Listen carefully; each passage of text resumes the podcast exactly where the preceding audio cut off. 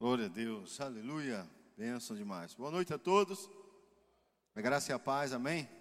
Você está com expectativa para esses dias? Amém. À medida que você gera expectativa em Deus, Ele te responde, amém? A Bíblia diz que Deus é manifesto onde é desejado. Então, não sei qual o nível de desejo que você está de aprender nesses dias, mas à medida que você tiver um desejo grandioso em Deus, Ele se revelará grandioso a você, amém? Aleluia. Como você ouviu, talvez o tema é, circulou nos nossos grupos.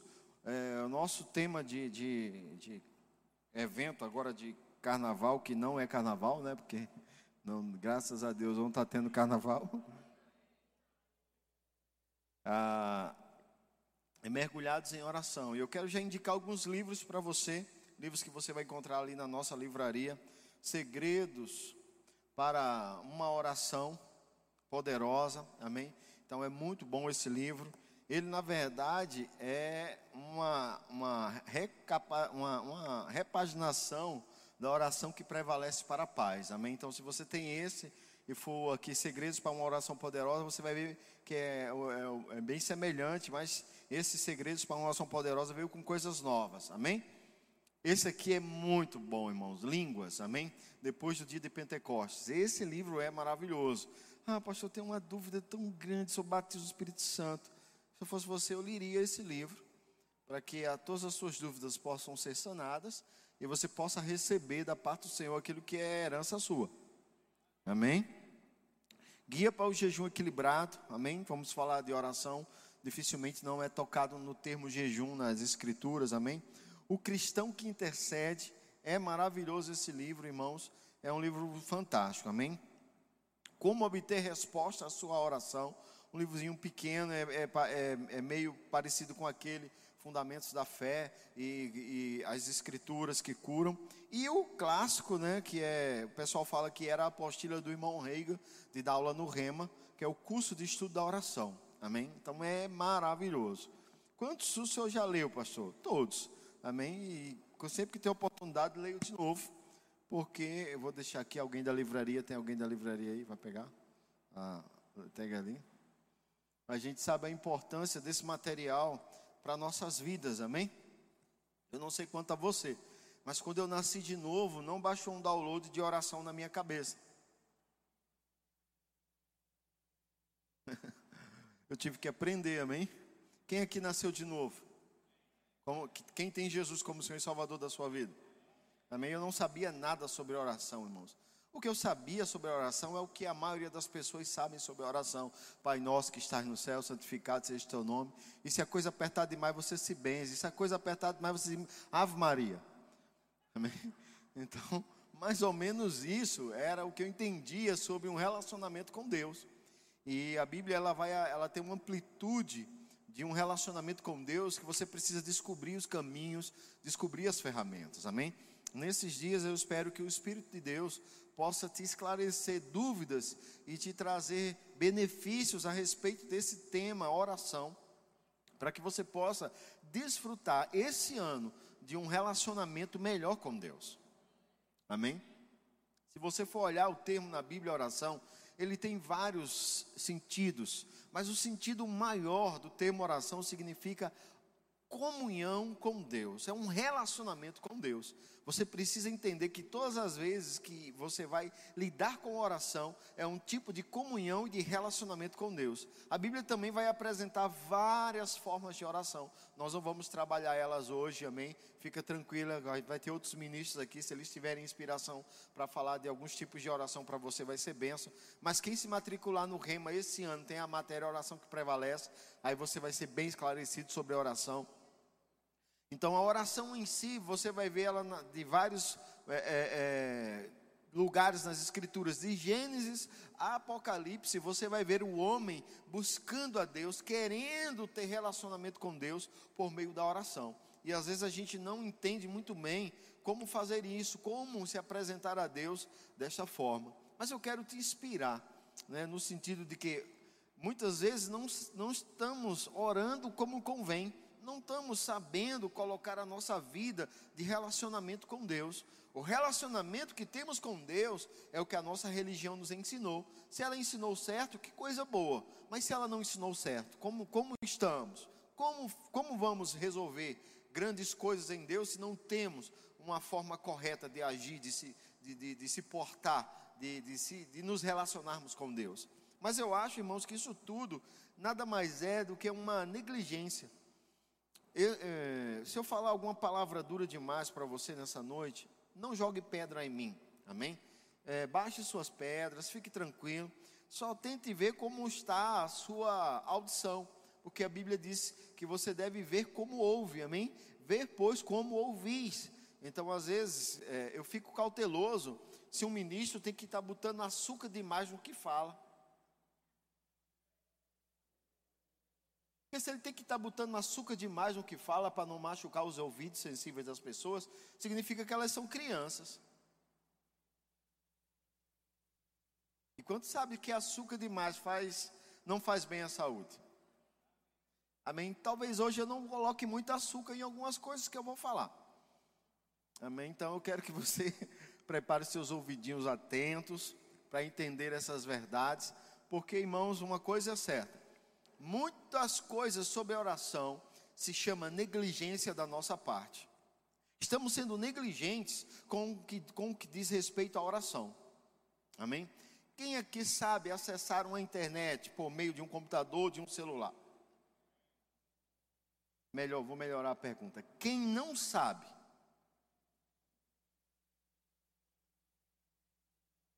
Não é interessante um negócio desse? Nós sabemos chegar num ambiente e perguntar a senha do Wi-Fi. Às vezes tem até uma complicação, tem que fazer um check-in, fazer não sei o quê, blá, blá, blá. e as pessoas fazem de boa. E estão lá, conectados. Vamos pesquisar, somos muitos, muito hábeis na pesquisa na internet. Mas quando se trata das coisas espirituais, somos lerdos desatentos, preguiçosos. Não responda. Mas se você puder baixar no seu celular, alguns celulares já têm, o meu já tem um sistema desse. Ele faz uma avaliação de quanto tempo eu gasto em cada aplicativo eu, eu os celulares mais modernos, ele já vem com essa, essa função já dele mesmo. Mas existe hoje é, aplicativos. Você sabe baixar um aplicativo, não sabe? Quem aqui não sabe? Tá vendo? Coisa linda. Então você sabe baixar um aplicativo. Então, hoje existem aplicativos que vão sinalizar quanto tempo você está gastando com cada coisa no teu celular.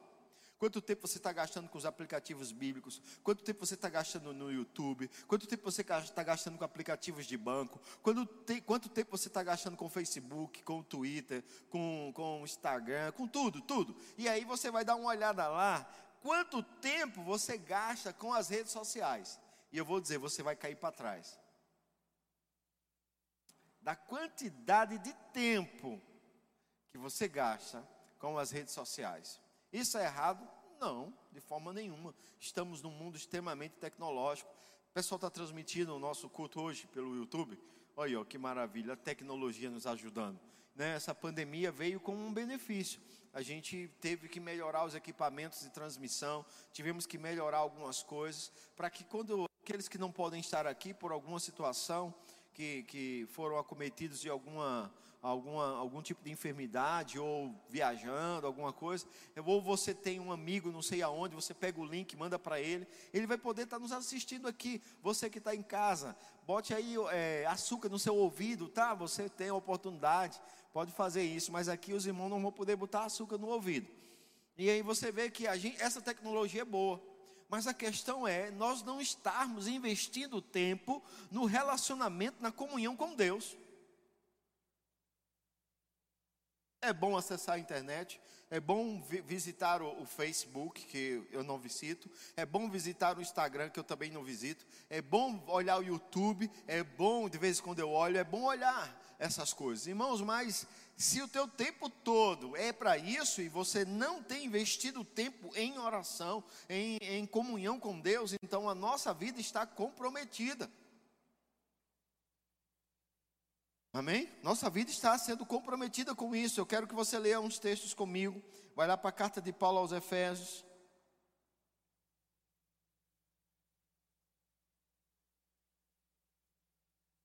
Capítulo 3. Você vai vendo que Paulo vai trazendo algumas advertências no capítulo 1 e capítulo 2.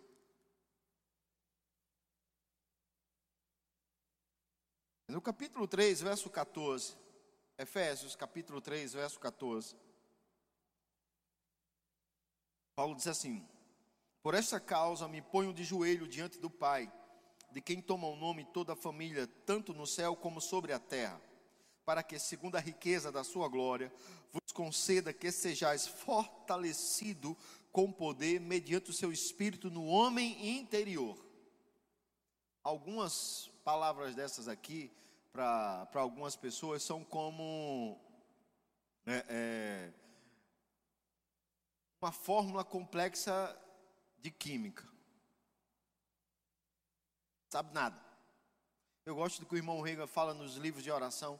Ele disse que foi estudar sobre a, a, a, lei da relatividade de Einstein. Ele disse que quando terminou de ler toda a lei, ele sabia menos do que quando começou. E alguns irmãos começam a ler a Bíblia e quando termina sabe muito menos que quando começou. Oração e comunhão com Deus, irmãos, ela, ela, ela precisa ser algo consciente. Não da tua mente, mas do teu homem interior. Por isso que Paulo diz aqui ser fortalecido no homem interior.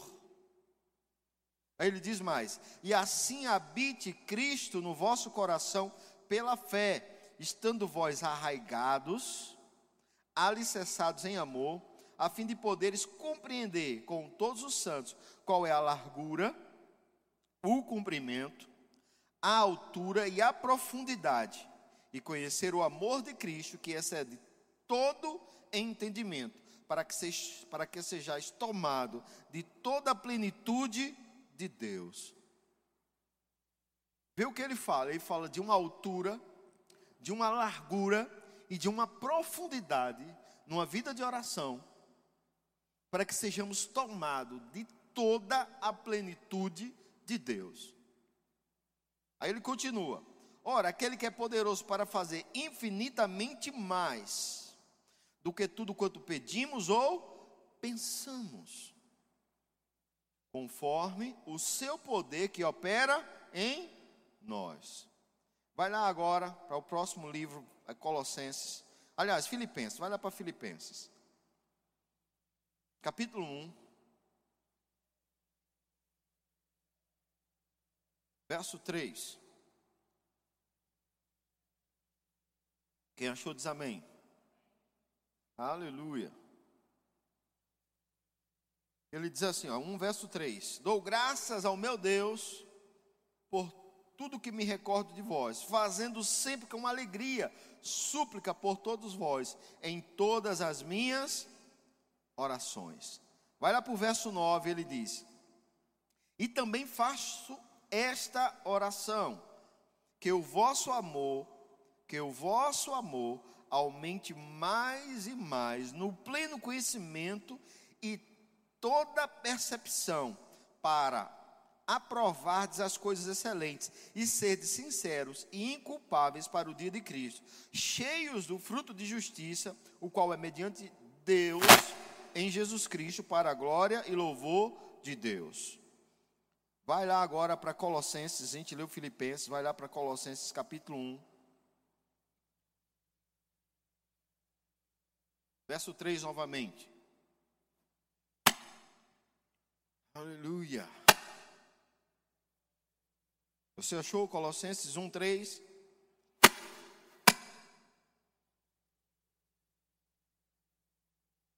Damos sempre graças a Deus Pai do nosso Senhor Jesus Cristo, quando oramos por vós. Parece que o apóstolo Paulo gostava de orar, né, irmão? Desde que ouvimos a vossa fé em Cristo Jesus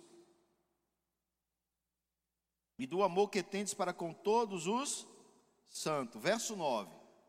Por esta razão também nós, desde o dia em que ouvimos, não cessamos de orar por vós e de pedir que transbordei do pleno conhecimento de Sua vontade, em toda a sabedoria e entendimento espiritual, a fim de viverdes de modo digno no Senhor, para o seu inteiro agrado, frutificando em toda boa obra e crescendo no pleno conhecimento de Deus, sendo fortalecidos com todo o poder, segundo a força da sua glória, em toda perseverança, longanimidade, com alegria, dando, dando graças ao Pai que vos fez idôneo, a parte que vos cabe da herança dos santos na luz.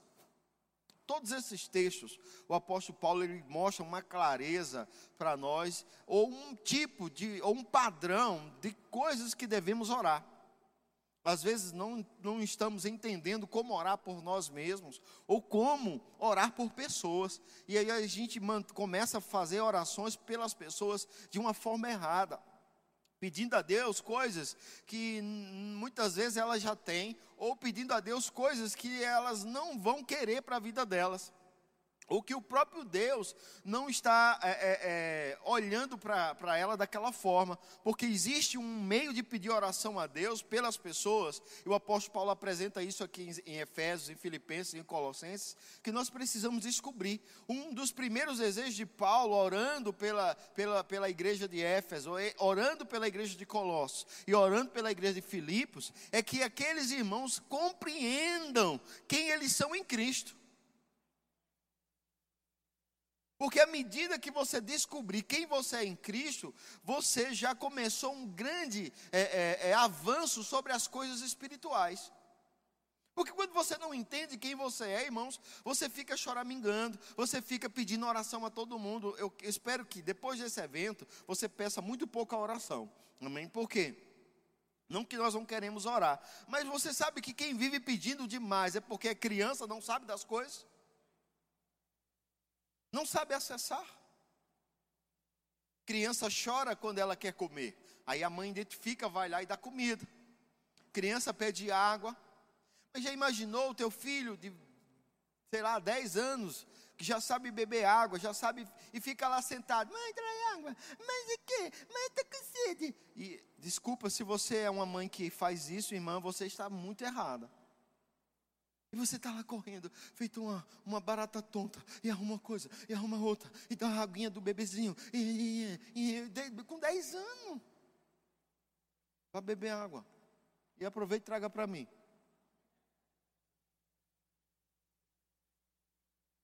Você entende? Por quê? Porque ele já sabe beber água. E se ele bebe água desajustado, botando metade do copo dentro da boca, você repreende ele. É, peraí, bebe água direito, rapaz. Você começa a ensinar a ele, porque ele sabe fazer algumas coisas. Então, à medida que ele cresce, à medida que ele se desenvolve, ele já vai saber onde comprar água. Ele vai saber fazer todas essas coisas. Então, em Deus, o maior desejo de Deus, e Paulo orando, o maior desejo nas orações de Paulo era que essas igrejas entendessem quem elas eram em Cristo. Quem você é em Cristo? Ah, pastor, eu sou da igreja Verbo da Vida. Não, irmão, não é isso que eu estou te perguntando. Quem você é em Cristo? Você é em Cristo, você é filho. Por meio de Cristo, você é filho de Deus. Você é herdeiro. Você é justo. Você é santo. Você tem a, a, a, acesso ao Pai pelo caminho que Cristo construiu. E nós precisamos entender isso, porque até para orar, quando você ora sabendo quem você é, a oração é diferente. E eu não estou falando aqui de você é, é, colocar termos no meio da oração, isso não importa, irmãos. Eu gosto também de um termo que um grande homem de oração ele fala. Ele diz: não importa o tamanho da tua oração, importa se ela está em linha com a palavra. Você pode orar três frases, irmão, se elas forem em linha com a palavra, tá certo. Mas você pode passar o dia inteiro orando. Se for fora da palavra, é só palavras ao vento. E nós precisamos entender isso. E esse entendimento vindo para nós de quem somos faz uma diferença muito grande. E geralmente eu oro esse tipo de oração pelas pessoas. Eu digo, Pai, abre os olhos do entendimento delas, para que elas saibam quem são em Ti. Outro desejo de Paulo é que você não só saiba quem você é, mas saiba o tamanho do poder que opera através de você. Ele diz: Olha, eu quero que você saiba a altura, a largura e a profundidade. o poder de Deus se espalha para todos os lados norte, sul, leste e oeste. E nós, nem, nem, em uma vida de oração, nós vamos conseguir aplicar isso na nossa vida diária. E aí as dificuldades vão vir. Olhe para a pessoa que está perto do seu lado e diga a ele: não se engane. As dificuldades, elas vão vir. Esses dias eu estava conversando com uma pessoa e falando para ela sobre como a gente fica, como eu posso falar essa palavra? Mas eu disse que não ia botar açúcar, né? Então, às vezes a gente fica, irmão, abestalhado com coisas que chegaram até nós. Um convite no ministério, um convite para pregar em uma grande igreja, né? a oportunidade de entrar naquilo que Deus tem para nós, e a gente fica bestalhado, e parece que nada vai acontecer. Nós esquecemos que acabamos de declarar guerra para o inimigo.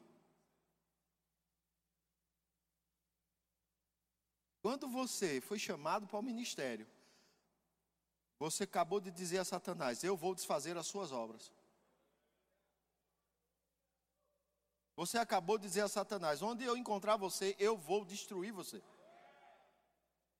Você acabou de dizer a Satanás: Eu sou declarado seu inimigo.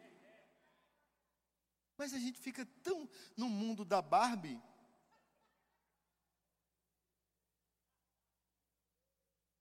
Que esquece de se preparar e se armar para este novo estilo de vida.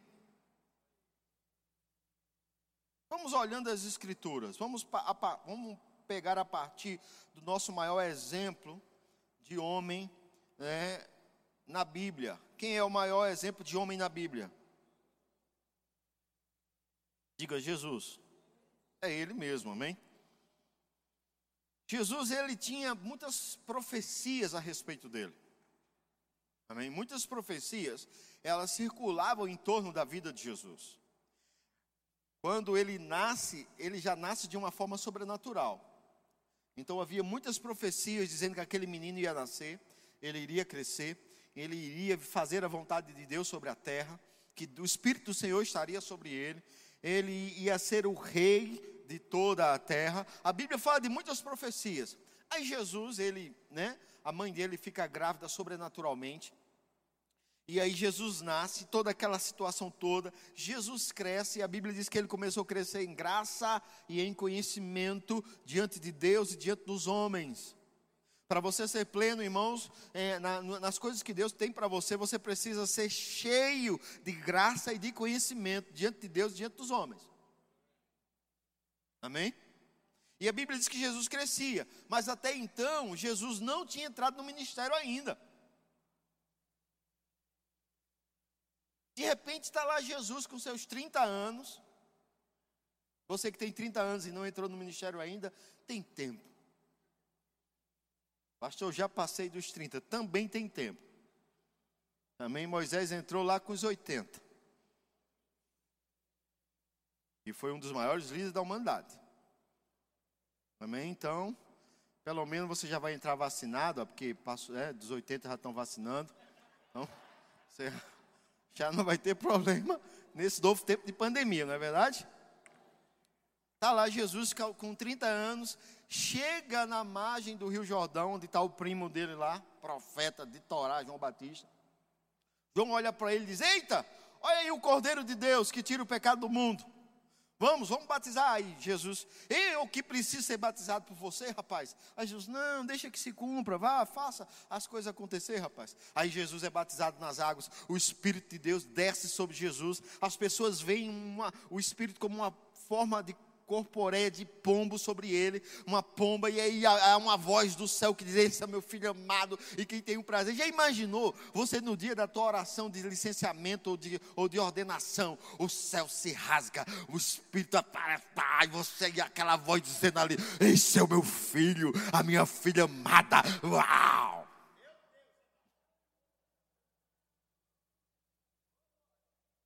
Meu amigo, é top.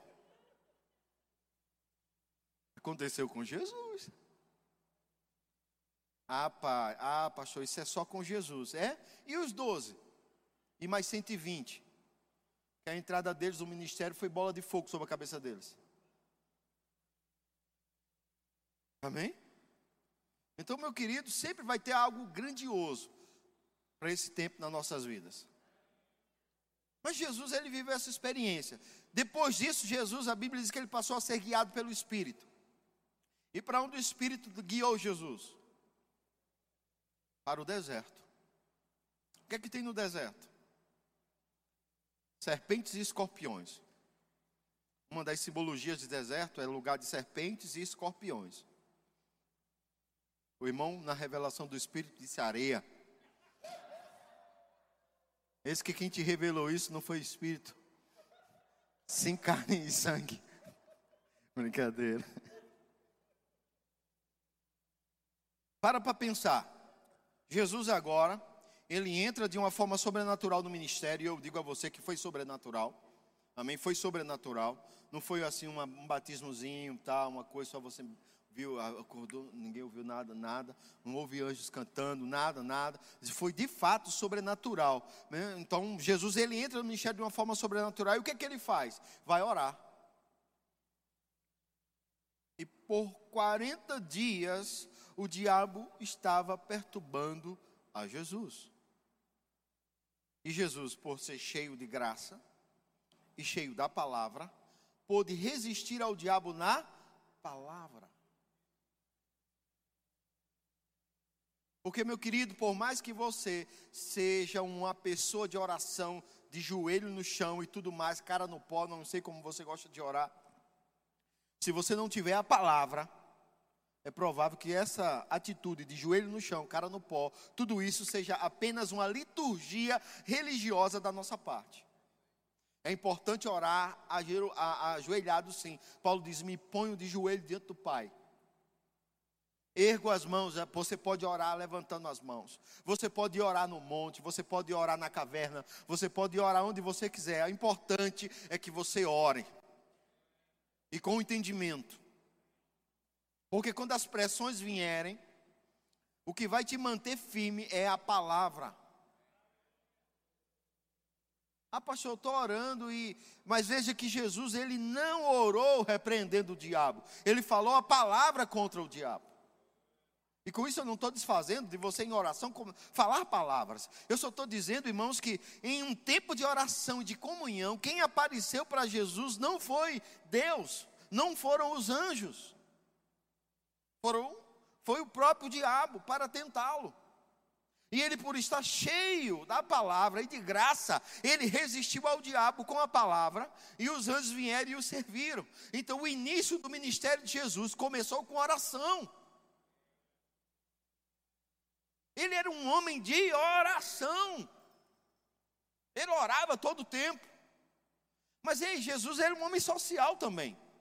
Ele não era um religioso que né, ninguém toque em mim que eu estou orando. Não toque em mim que eu ainda não fui ao Pai. Aleluia. Jesus não era um homem, irmãos, religioso. Ele era um homem de oração. E nós não podemos, nós não podemos confundir oração com religião.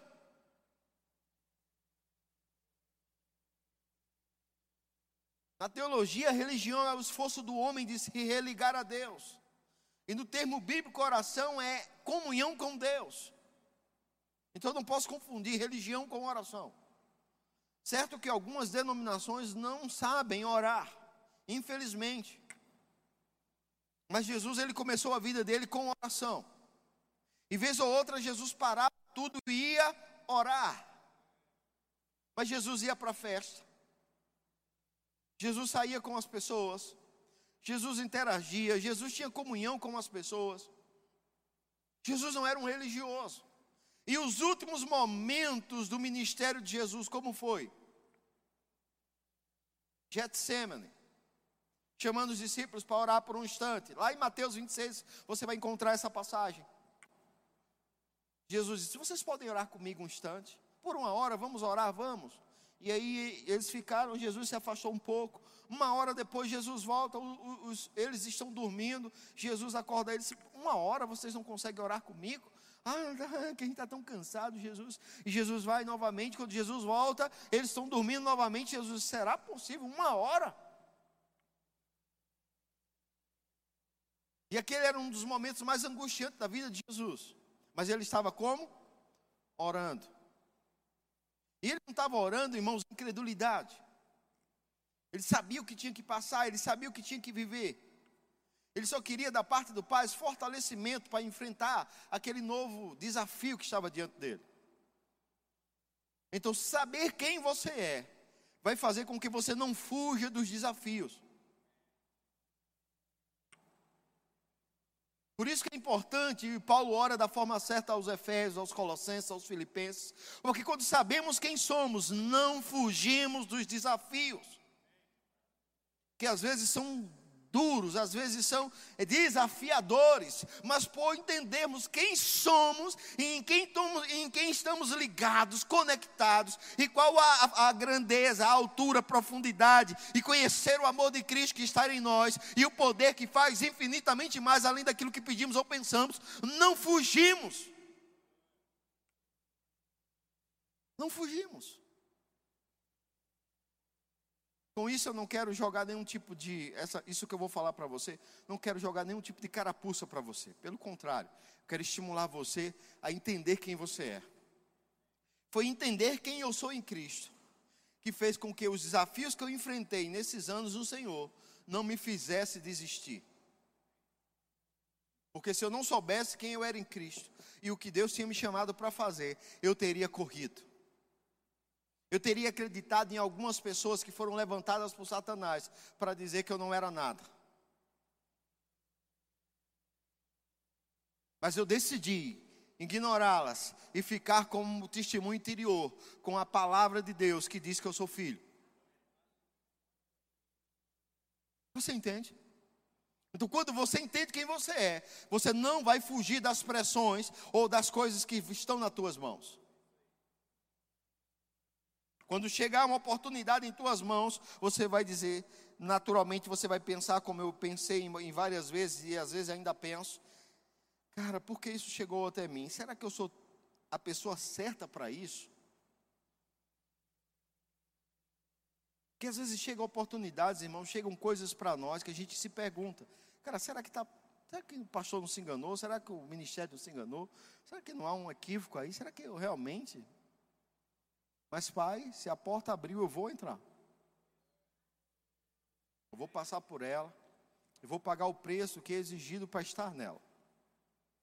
Porque quando entendemos isso, é, a gente tem que pagar o preço pelas coisas que nos são oferecidas. Sabe que há um preço de tudo em Deus. Ah, tudo em Deus é de graça. É, é por isso que você está sofrendo. Porque Jesus falou a uma igreja em Apocalipse que eles deveriam comprar dele ouro refinado, vestes brancas. Mas como se é de graça, por que teriam que comprar deles? Porque há um preço a se pagar para viver o Evangelho. Para ser alguém de oração, tem um preço a se pagar: conhecer sobre oração e orar. Gosto de dizer às pessoas: se você orou uma hora e não resolveu, ore duas. Se orou duas, não resolveu, ore três. Se orou três, não resolveu, ore quatro. Se orar quatro, não resolveu, ore cinco. Se orar cinco, não resolveu, ore o dia todo. Se orar o dia todo, não resolveu, ore a semana inteira, o mês inteiro. Porque uma coisa é certa, o caminho da oração é o caminho certo. Agora, sabe qual é o problema? É que alguns caminhos nós nunca chegamos, nós nunca fomos lá. E aí nós não sabemos a distância. E quando você vai a um lugar pela primeira vez, você acha 800, 500 quilômetros, a maior distância do mundo. Eu lembro que quando eu vim a primeira vez de Cuiabá para aqui para Sinop, eu pensei, isso não chega mais não, é? E só mato, e depois, depois do mato começou lavoura, soja, soja, soja, soja, soja, tome soja, e soja, soja, soja, soja. Eu, meu Deus do céu. Olhava para o lado direito, soja, para o lado esquerdo, soja, para frente, soja. E quando olhava pelo retrovisor, soja também. E aí chegou finalmente, glória a Deus. Aí de repente tem dias que eu tenho que ir em Cuiabá e voltar no mesmo dia. Estou lá conversando, intertido, chegou. Mas é a mesma distância. Mas a primeira vez parecia distante. Mas agora já não é mais. Porque eu conheço o caminho, sei cada curva do caminho, sei cada lombada do caminho, sei tudo. A vida de oração é assim: as primeiras vezes que você começa, parece que é difícil, parece que é duro, parece que nada está acontecendo, mas depois que você for lá várias e várias vezes, vai virar um caminho fácil, um, um tempo agradável e algo maravilhoso para você. Nós te, temos que desenvolver essas rotas, temos que criá-las, temos que fazê-las em nossas vidas. O irmão Rega fala sobre isso. Quanto tempo leva, irmãos, para carregar o celular quando ele chega no zero? Muito mais tempo do que faltar 10, 12 ou 50% da bateria ele leva muito mais tempo para carregar. Então a questão é que estamos andando na reserva de oração. Estamos andando na reserva de oração, onde na verdade deveríamos estar sempre de tanque cheio, que quando Deus é, é, tiver a necessidade de, de nos portarmos como atalaia, intercessores, aquele que entra na brecha da intercessão, estamos de tanque cheio e vamos estar lá disponível uma noite inteira se for preciso, um dia inteiro se for preciso. Por quê? Porque entendemos essas verdades, entendemos quem somos, entendemos o poder que opera em nós. Não é informação, é real. Pastor, eu oro tanto em línguas e nada acontece, eu nem, me, nem fico arrepiado. Graças a Deus que a Bíblia diz que não é pelo que sentimos, é pelo que cremos. E quando você entende isso, você faz a, desse hábito de orar em línguas uma, algo diário para você. O apóstolo Paulo nos ensina em 1 Coríntios capítulo 14, ele dedica um capítulo inteiro a ensinar sobre esse tipo de oração. Ele começa dizendo: olha, o que profetiza fala aos homens, edificando, consolando, exortando, mas o que ora em línguas fala a Deus, não fala a homens, mas a Deus, visto que ninguém o entende, e o Espírito fala mistérios. Então ele já está dizendo: se você está orando em língua, você está falando com Deus. Ele diz: olha, aquele que rende graças em línguas, rende melhor graças. Por quê? Porque no seu entendimento você vai render graças a Deus de acordo com o que você sabe. Mas uma oração em línguas, a oração perfeita, você começa a render graças a Deus. E de repente, ah, pastor, ora uma hora em línguas, não sinto nada. Ore duas, ore três, ore o dia todo. E esquece o sentir, irmãos. Amém? Esquece o sentir. Vai pelo que está escrito. Se ele diz que eu estou falando com Deus, então eu estou. Quando eu comecei a minha vida de oração em línguas, o diabo passou uns três a quatro dias dizendo que eu era um besta.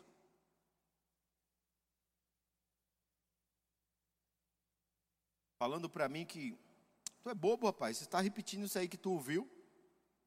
Isso não é, não é oração em línguas, não. Eu estava lá. Depois de quatro dias ele parou, viu que eu não ia desistir. A questão é que quando o diabo começa a perturbar, nós desistimos por não conhecer as escrituras. Você acabou de orar algo, o diabo diz assim: não recebeu. Aí você olha e diz: é, não recebi. As escrituras dizem que quando você liga uma coisa do céu com a terra, o que é feito? Mateus capítulo 18, verso 18. Tudo que ligares da terra com o céu está ligado, e tudo que desligar está desligado. E aí você acabou de orar por uma situação e o diabo diz: Não vai acontecer. Aí você olha e diz: É, não vai acontecer. Onde na verdade você, você deveria falar o que a Bíblia nos ensina. Está escrito. Tudo que eu ligar na terra com o céu está ligado. Satanás, você perdeu, está feito. E aí se alegrar, a Bíblia diz que nós devemos velar por nossas orações com ações de graças. Você deveria dar, na verdade, uma boa gargalhada da cara de Satanás. Ha, ha, ha, vai, vai acontecer. Ha, ha, ha, eu já orei. Ha, ha, ha, está feito. Ha, ha, ha, está ligado. Nada vai desligar. Eu não vou desligar, Satanás. O único que tem o poder de desligar, irmão, é você. O diabo não pode desligar. Ele fica inspirando a gente para ver se a gente desliga. Mas é só continuar. Ha, ha, ha. Pastor, não vi nada acontecer. Ha, ha, ha. Pastor, não estou sentindo nada. Ha, ha, ha. Ha, ha, ha. Pastor, eu quero chorar. Chora e ri ao mesmo tempo. Os salmos não nos garante que aquele que semeia em lágrima colherão em riso? Agora, o que você não pode chorar, não confunde choro com murmuração, não é a mesma coisa. Você pode chorar declarando a palavra. Chorar declarando, Pai, eu estou angustiado, mas a tua palavra diz e eu creio nela, que eu sou vencedor, eu sou mais que vencedor, eu sou próspero, eu sou curado. E você se apega aos textos bíblicos, se apega às verdades bíblicas. Por quê? Porque você entende quem é e o tamanho do poder que opera em você. Há um hino de um grande cantor lá da nossa região, da nossa terra, Armando Filho. Ele canta Romanos 8. Ele fala: Quem nos separará do amor de Cristo? Será angústia, tribulação, fome, nudez, perigo, espada? Só que nesse texto o apóstolo Paulo diz que aquele que não poupou o seu próprio filho, antes, por meio dele, nos entregou todas as coisas, como não nos dará? Veja o nível que Deus te colocou em Cristo, para que você não não desista, para que você não ande na terra como um derrotado. Algumas pessoas até criticam esse entendimento bíblico que nós tentamos ensinar às pessoas sobre quem você é, o que você tem, o que você pode, porque fomos massificados que somos pó, somos germe, somos a, a, a, a lombriga da lombriga. Lombriga lá na minha terra é germe, verme. Mas graças a Deus por essa pandemia que acabou as vermes do povo. Porque a ivermectina foi, todo mundo tomou, está todo mundo agora. De uma coisa eu sei, se o coronavírus não deixou você, mas a, a verme deixou.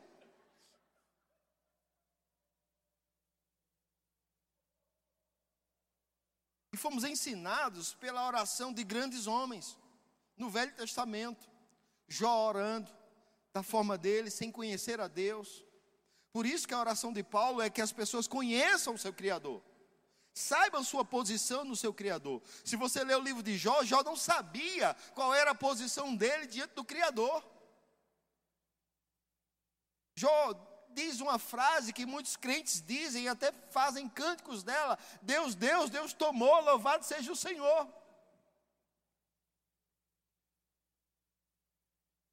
E sem entendimento, Jó começa a fazer coisas e dizer coisas, irmãos, até que ele diz: Senhor, eu te conhecia de ouvir falar, hoje te conheço de contigo andar. E aí ele começou a orar pelos amigos, ele começou a tomar uma postura diferente, e a Bíblia diz que Deus restituiu tudo a ele, em dobro. Mas se você ler a história, quem tomou tudo de Jó não foi Deus, foi o diabo. Todos os temores de Jó sobreveio sobre ele, irmãos, porque onde há medo, a fé não opera. Então Jó viveu essa experiência. Você vê Abraão é, intercedendo por a cidade de Sodoma e Gomorra, porque lá tinha o seu sobrinho Ló. E ele disse: Quem sou eu? Me atrevo, Senhor, não sou nada, mas eu me atrevo a falar com você mais uma vez. Você vai destruir o justo com o injusto? Se houver 50, Senhor, não, não vou destruir. Não, mais uma vez, e se houver 40? Oh, se houver 20? E se houver 10? Mas não havia 10 justos em Sodoma e Gomorra. Mas pela intercessão de Abraão, Deus livrou o, o sobrinho dele. A mulher, muito fofoqueira, curiosa, virou uma estátua de sal. Você entende? Mas aqueles homens, eles não estavam diante do que você está. Abraão não foi chamado filho, foi chamado amigo de Deus, mas eu e você somos chamados filhos. A Bíblia citando sobre os heróis da fé em Hebreus capítulo 11, diz que eles morreram olhando para a promessa, não alcançaram, nós estamos dentro da promessa. E qual era a promessa? Que aquele Espírito de Deus que via sobre os homens voltaria a habitar dentro dos homens, voltaria a viver dentro deles. Deus desejoso de, eh, tem uma expressão que de tabernacular, é mais ou menos assim. Deus, Ele quis morar dentro de você. Ele quis fazer novamente você o tabernáculo dele, o lugar de habitação dele. E por meio de Cristo Ele fez isso. Para que nesse novo tempo, nessa nova esfera de oração, nós tenhamos, nós possamos viver uma plenitude na oração. Que possamos rasgar os céus em oração mover a terra, mover governos, estabelecer sobre a cidade, sobre o governo, sobre países, coisas que Deus espera que façamos. O apóstolo Paulo falando ao, ao jovem ministro Timóteo, ele disse: Timóteo, eu quero que você primeiramente interceda pelas autoridades. Faça orações, intercessões pelos reis, por aqueles que são investidos de autoridade, para que, vivam, que vivam uma vida quieta e sossegada. Por que Paulo pediu isso a Timóteo? Porque ele sabia que Timóteo sabia quem era, o que podia, o que tinha. O escritor Tiago, ele diz algo interessante. Ele diz: a oração do justo é poderosa em seus efeitos. Ele diz: Elias era um homem igual a nós com as mesmas falhas, mas orou por seis meses e a chuva cessou. Orou de novo, por três anos e seis meses a, uva, a chuva parou. Orou de novo e o céu deu chuva. São tantas coisas que nós olhamos, meio que a gente parece que somos um super-homem. Um super. E o diabo tentando nos convencer que não somos nada não podemos nada, não temos valor nenhum. E aí a oração de Paulo é: que seus olhos se abram, que vocês entendam quem vocês são, que os seus olhos se abram e que vocês entendam o poder de Deus que opera em vocês, que os seus olhos se abram e vocês entendam o amor de Deus que é derramado no coração de vocês. Porque nesse processo tem muito crente dizendo que não consegue amar. Prejudicando a sua vida de oração, o seu relacionamento com Deus, porque não conseguem amar. Ah, pastor, você não sabe o que ele fez comigo. Eu não, mas Deus sabe. E Deus sabe também o que fez por você, para que o amor dele viesse a ser derramado em seu coração. E agora você só tem que entender isso. E quando não entendemos o amor de Deus, prejudicamos a nossa vida de oração. Porque, irmãos, a gente às vezes quer aquelas pessoas que estão nos perseguindo. O que, é que a Bíblia manda você fazer com alguém que está te perseguindo? Ela manda você fazer o quê?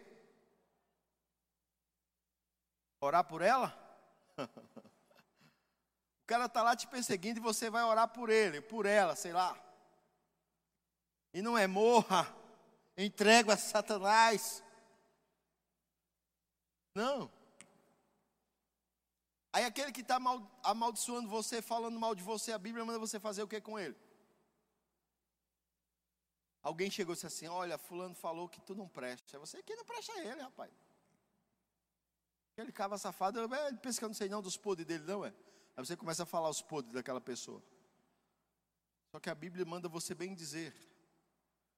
Quando chegar uma informação para os seus ouvidos que alguém está falando mal de você, você bem diz a vida dele.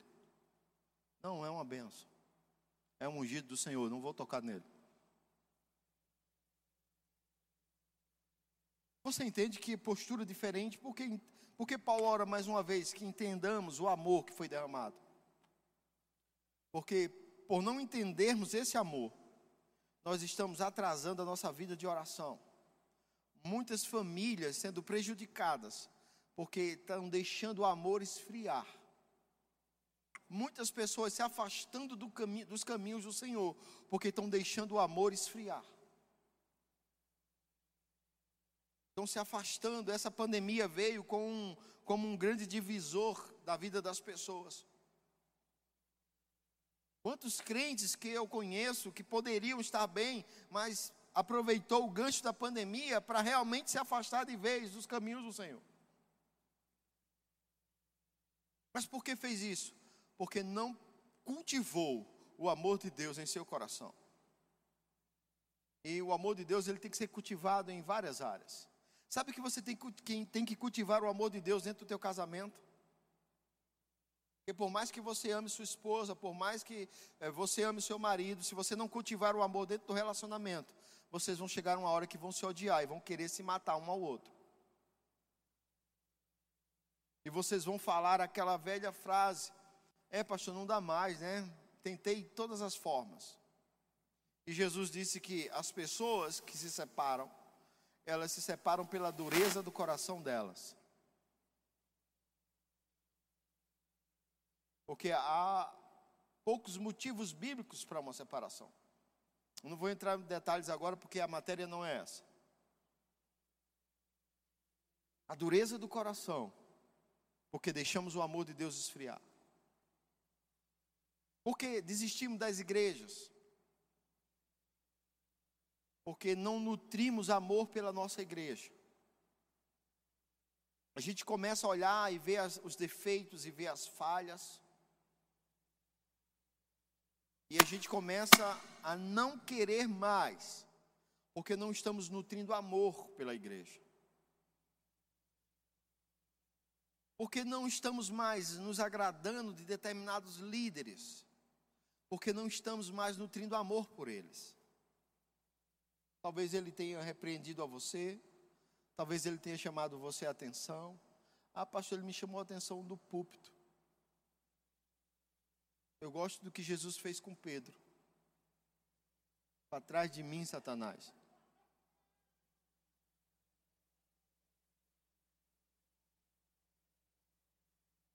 Eu gosto do que Jesus falou para outro quando estava falando com João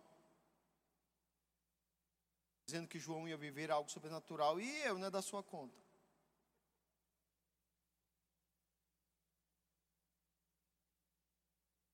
E a gente vê esse tipo de comportamento. Já imaginou? Mas houve um discípulo que parou de nutrir amor por Jesus. Parou de amar a Jesus. Mas a Bíblia diz que Jesus o amou até o fim.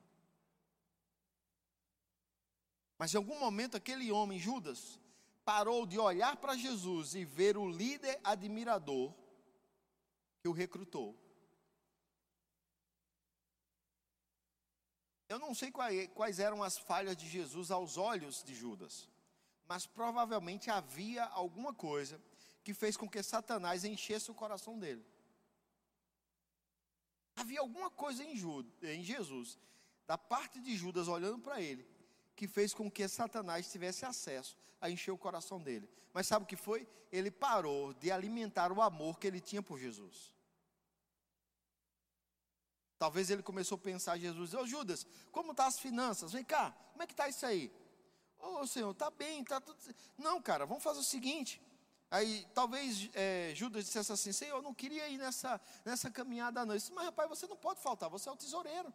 Vai vir dinheiro, vai vir você. Você não pode. Eu posso, eu posso liberar qualquer um, mas você eu não libero. Não sei se foi isso. A Bíblia não dá detalhes, amém? Mas eu estou aqui tentando fazer uma suposição do que seria. Mas a gente está tentando supor para tentar animar você. Porque a coisa, uma coisa é certa: Judas parou de alimentar o amor no coração dele para com Jesus.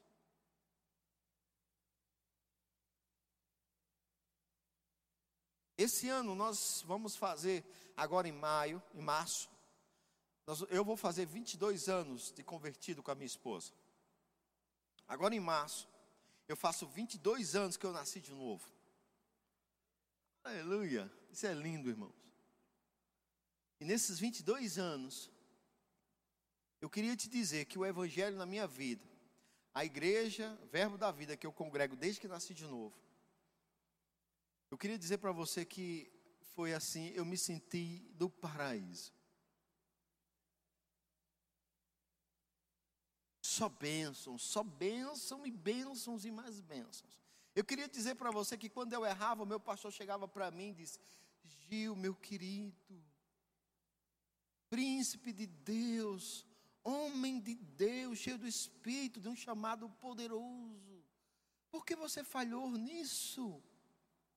Você é tão inteligente, Gil. Você é tão sábio. Eu, eu não entendo. Vamos orar, Gil. Vamos orar. Para que Deus possa te ajudar com isso que você está fazendo errado. Gil, não era tão lindo se meu pastor tivesse feito isso. Mas ele me chamava e dizia: O que é está acontecendo? É, cara, fala a verdade, senão eu dando a mão na tua cara. Cara, isso é coisa de cabra safado.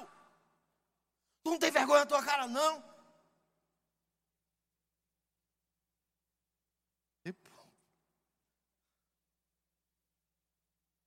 Mas eu não saí da igreja por causa que o pastor me chamou de cabra safado. Cabra safado é ele. Se você mente para ser o pastor, o que você é, irmão?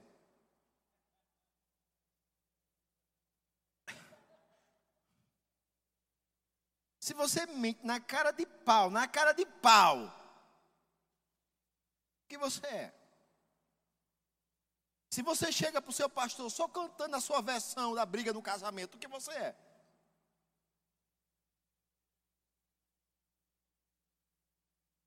Porque você sabe, né, que todo casamento tem dois lados. Aí você chega para o pastor e só fala o seu lado, né? Sofrimento sofrendo, pastor. Por quê? O céu é muito ruim. O que, é que tu faz? Nada. Uma. Conversa, irmãos. Você entende? E todas essas situações, e veio esse pastor que amamos ele até hoje, pastor Isaac, quando o senhor tiver, eu amo a sua vida. Veio outros pastores que não tinham por nós o carinho que ele tinha. Mas mesmo assim eu continuei nutrindo amor pela visão, nutrindo amor pela minha igreja, nutrindo amor por aqueles líderes que é, é, eu estava eu tava amando eles pela fé. Amando pela fé. Mas sabe o que isso fez? Fez com que eu não esfriasse no chamado e naquilo que Deus tinha para a minha vida. Porque tudo que o diabo queria era roubar o amor de Deus do meu coração, para que eu andasse frio, como uma pessoa natural, dentro da igreja, mas é natural dentro da igreja e começa a alimentar sonhos naturais. Irmãos, sonhos são da parte de Deus para você. Se você tem sonho de se formar em medicina, é uma benção. Se você tem sonho de se formar em arquitetura, engenharia, sei lá em que, é benção para você. Se você tem sonho de passar em um concurso público, ser um juiz, um delegado, isso é benção para você. Mas os primeiros sonhos que devem estar em nossas vidas é fazer a vontade de Deus. E quando você para de nutrir o amor de Deus, você começa a matar esses sonhos da parte de Deus, e você começa a nutrir sonhos naturais. Não são errados, mas quando você nutre o sonho natural e deixa o sonho de Deus morrer dentro de você, está errado. E aí você começa a buscar grandes oportunidades, sem pesar as consequências dessas oportunidades. E você agora está correndo atrás de dinheiro, e agora você está correndo atrás de fama, e agora você está correndo atrás de tudo, sem pensar nas consequências do que isso vai trazer para a sua vida em Deus. No final das contas, irmãos, você vai se apegar sem nada, porque você não entendeu o plano de Deus. Mas sabe que uma vida de comunhão com Ele vai te revelar isso. Sabe o que me fez entender o que Deus tinha para a minha vida? Não foi uma profecia no culto. Veio profecias no culto. Eu lembro de um momento mais difícil da nossa vida, meu Deus do céu. A gente estava vendendo o almoço para comer o mês inteiro, não era nem para comer à noite. Perrengue de torar. Deus levou um profeta na igreja que chamou a minha minha esposa. Ele viu você e você veio cá. A gente estava trabalhando, automaticamente a gente não estava meio junto. Vocês são casados? É, somos. Deus está mandando dizer algo para vocês. Ele vai tirar vocês daqui. Vocês vão ter muitas coisas. Eu vejo uma casa, toda mobiliada. Eu vejo muito dinheiro. Meu Deus. Lembra, amor, dessa profecia? A gente ficou anestesiado uns três dias. Mas quando sabe que anestesia passa?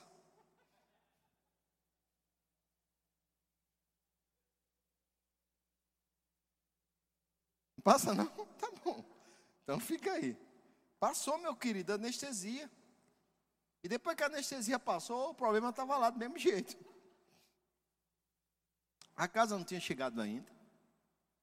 Os móveis, nada. O dinheiro, nada. A gente ainda continuava lá. Passou-se um ano, dois anos, três anos, quatro anos, cinco anos. Até esquecemos a profecia.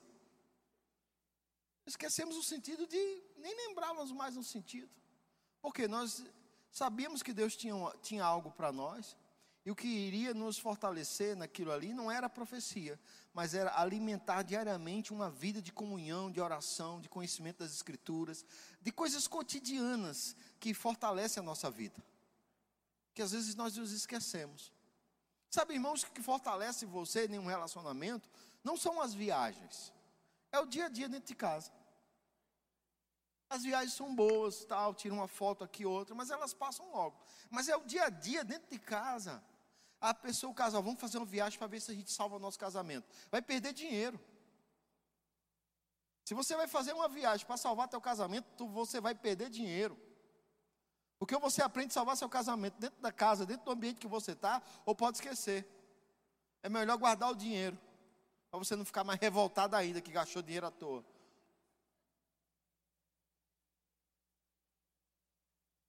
Pastor, não é verdade. Quantos aconselhamentos a gente já teve que dar a pessoas que vou fazer uma viagem, quando volta, já volta separado.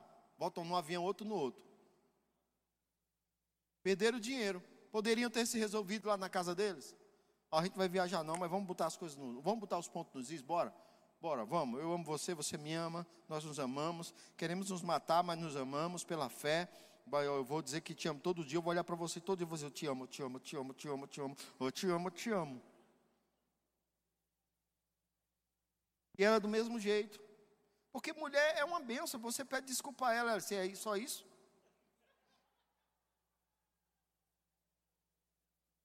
Você tem que esperar um mês para se acalmar, para a fábrica voltar a funcionar de novo.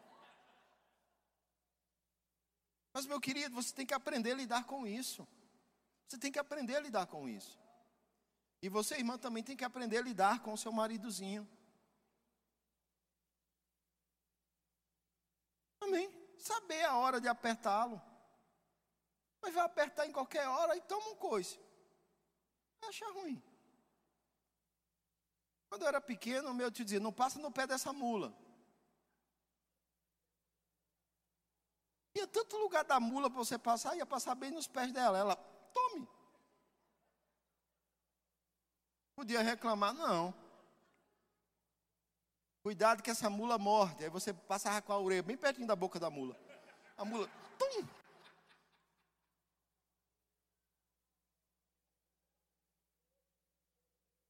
Aprenda, meu querido. Se a mula é sua, você não vai dar fim a ela.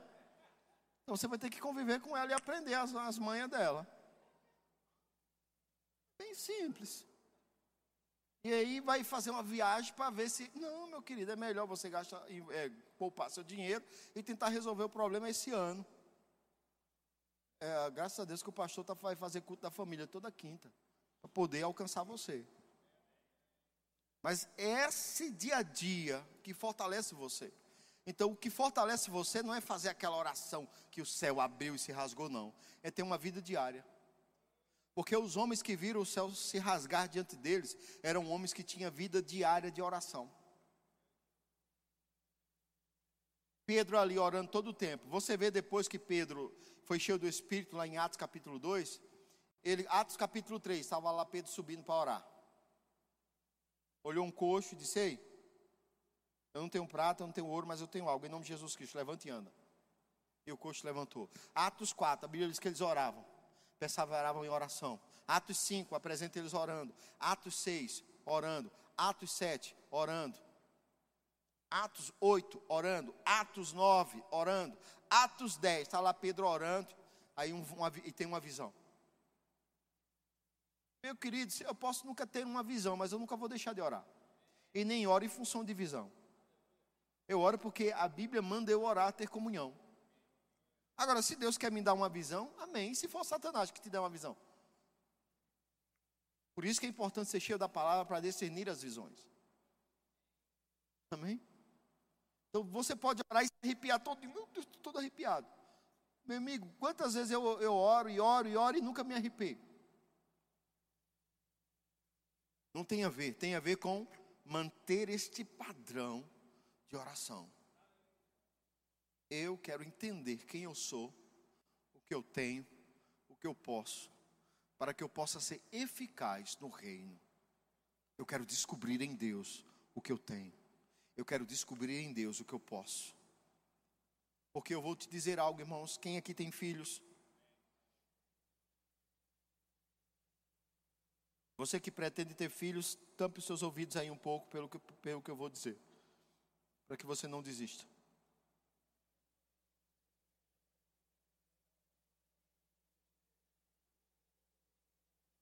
Que eu quero ter neto.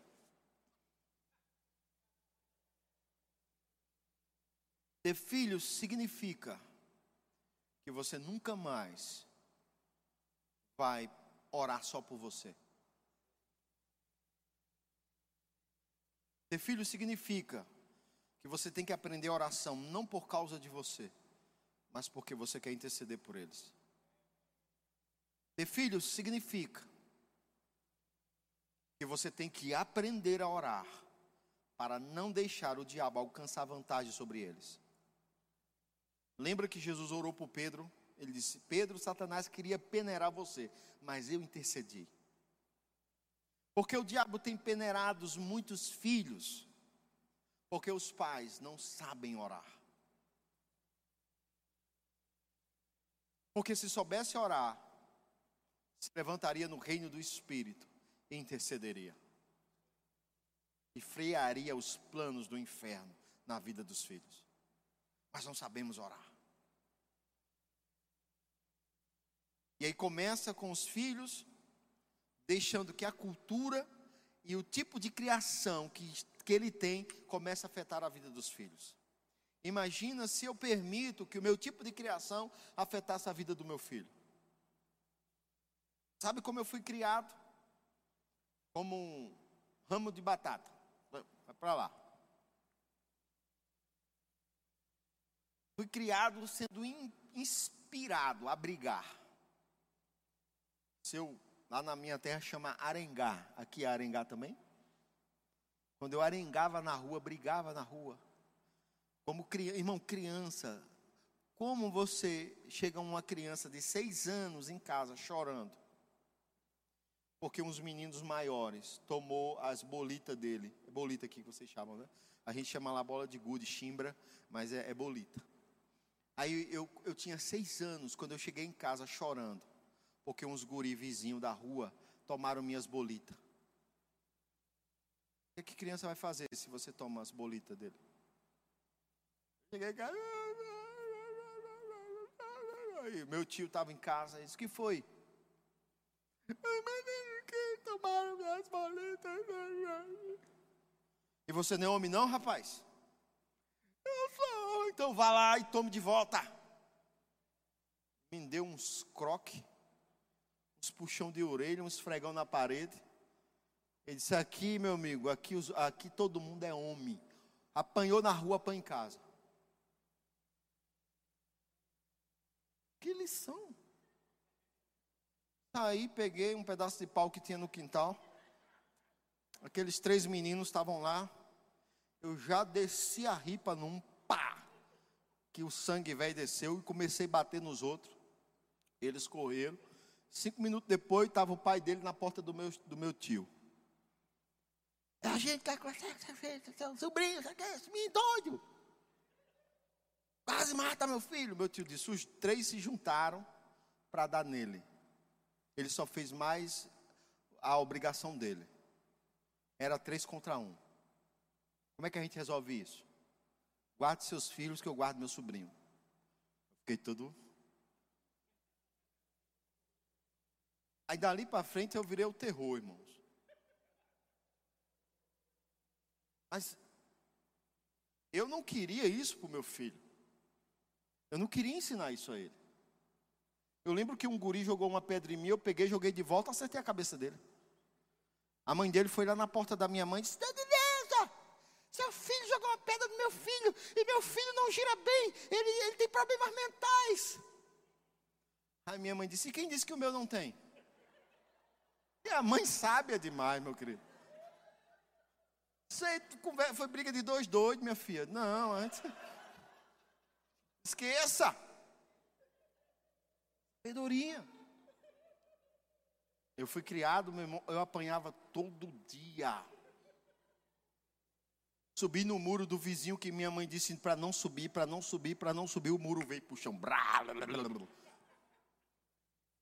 Ia pegar fruta no, na, na, no, no, no quintal dos vizinhos que minha mãe dizia para não ir pegar, para não ir pegar, para não ir pegar. Mas estávamos lá. Um dia eu estava com a camisa cheia de fruta. E aí minha mãe chegou, aí o vizinho foi lá e disse a ela, e eu cheguei em casa todo feliz. Ela disse: Essa fruta é da onde? Eu digo, não, fulano. Você foi lá sem, sem autorizar. Não, ele me deu, ele não dá nada nem aos filhos, vai dar a você. Jogue fora. Vá jogar fora e venha conversar. Lá vai eu lá para um terreno vazio assim e ela de lá da porta olhando. Dava uma mordida, jogava fora. Dava uma mordida, jogava fora. Dava uma mordida, jogava fora. Voltei. Ela disse: Você sabe que vai levar duas surras, né? Pode dar. E era pau, meu amigo. Aí você diz: Quantos anos você tinha? Nove, dez anos. E já apanhava igual malavéia. Eu poderia criar meu filho assim? Não. Mesmo que não era diferente de mim.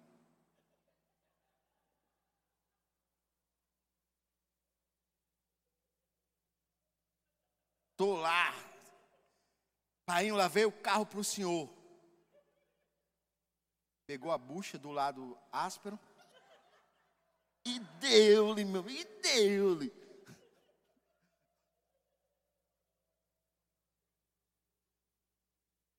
Comprei aqueles dardozinhos de jogar. O carro estava ali. O, o painel estava aqui. Pá, quebrou o vidro do carro.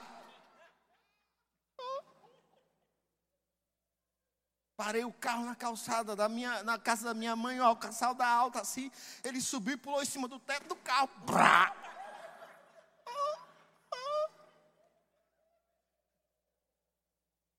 Não faltava uma oportunidade para moer no pau. Mas eu não podia transmitir esse tipo de criação, porque era errado. Era errado. Era errada. Você vai pegar na escola, não tá. O menino andou seis quilômetros para casa, sozinho. Que decidiu ir sozinho, atravessou não sei quantas BR. Chegou em casa, era quase seis horas da noite. Oito horas, sei lá. A mãe achando que tinha, já estava já passando mal, já estava já ligando para o SAMU para acolher a mãe.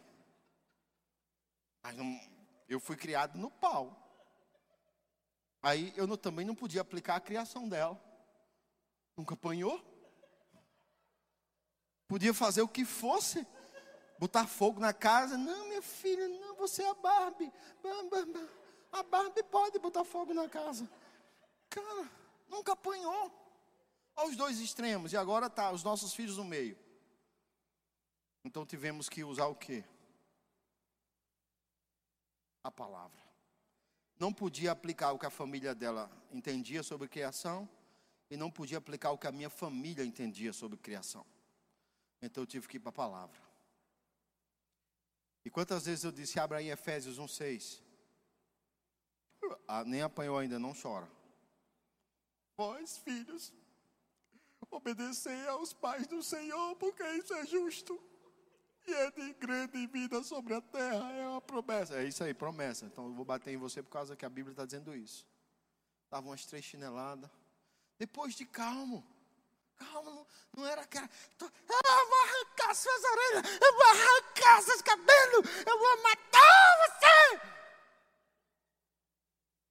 Você não vai arrancar as orelhas, não vai arrancar os cabelos, nem vai matar. Mas você vai disciplinar. Então você diz a ele: vai apanhar, viu?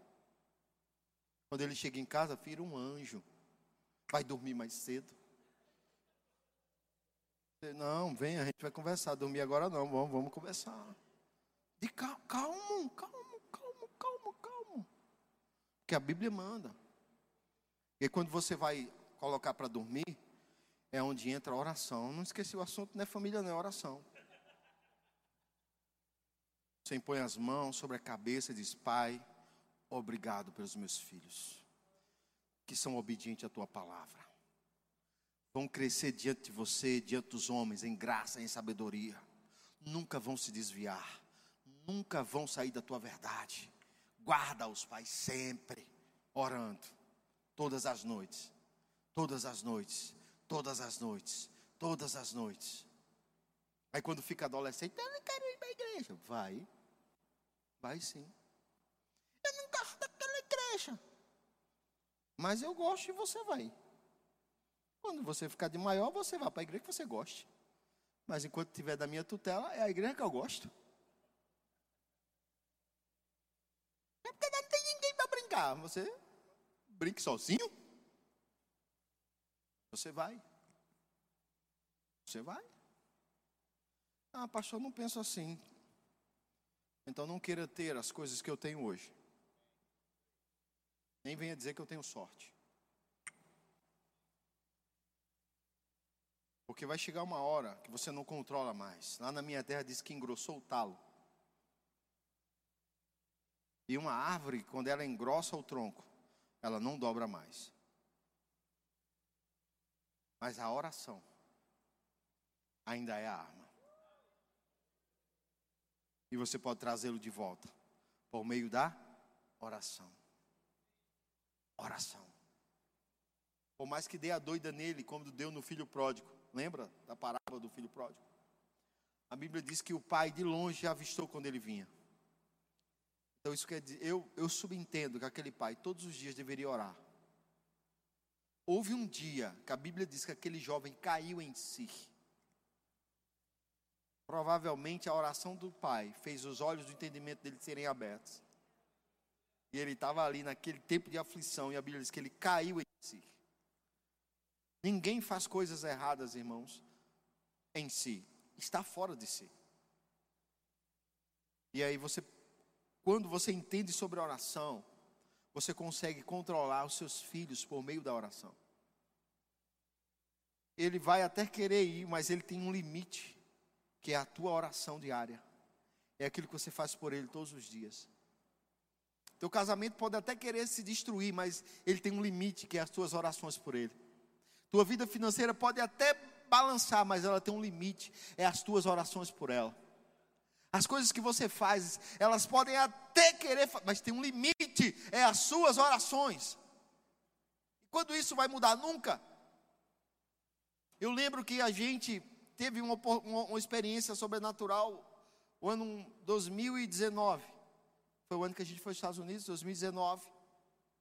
A gente estava sempre dizendo, a gente vai ser aprovado. Todo mundo dizendo que era reprovado, que era uma coisa, que era outra. E a gente a gente vai ser aprovado, a gente vai ser aprovado. E estava lá a gente orando, ah, catalabaxeira, catalabaxeira, lá esperando a hora de chamar a gente. Aí quando chama, vem, vem uma cabine desse tamanho, foi cinco para aquela cabine ficar assim. E ele, toma pergunta, toma pergunta, toma pergunta. E aí a gente começou a ver que o negócio estava ficando estreito, que o negócio não ia funcionar, e a gente começou a falar por dentro, vai dar certo, vai dar certo, vai dar certo. A gente não podia falar ali na cara dele, está repreendido, Satanás, larga o meu visto. Eu não podia gritar desse jeito lá, né? Então você tem que ter aquele entendimento, aquela, aquela coisa que, que sua mãe tinha. Porque, irmão, isso só funciona para quem desenvolve autoridade.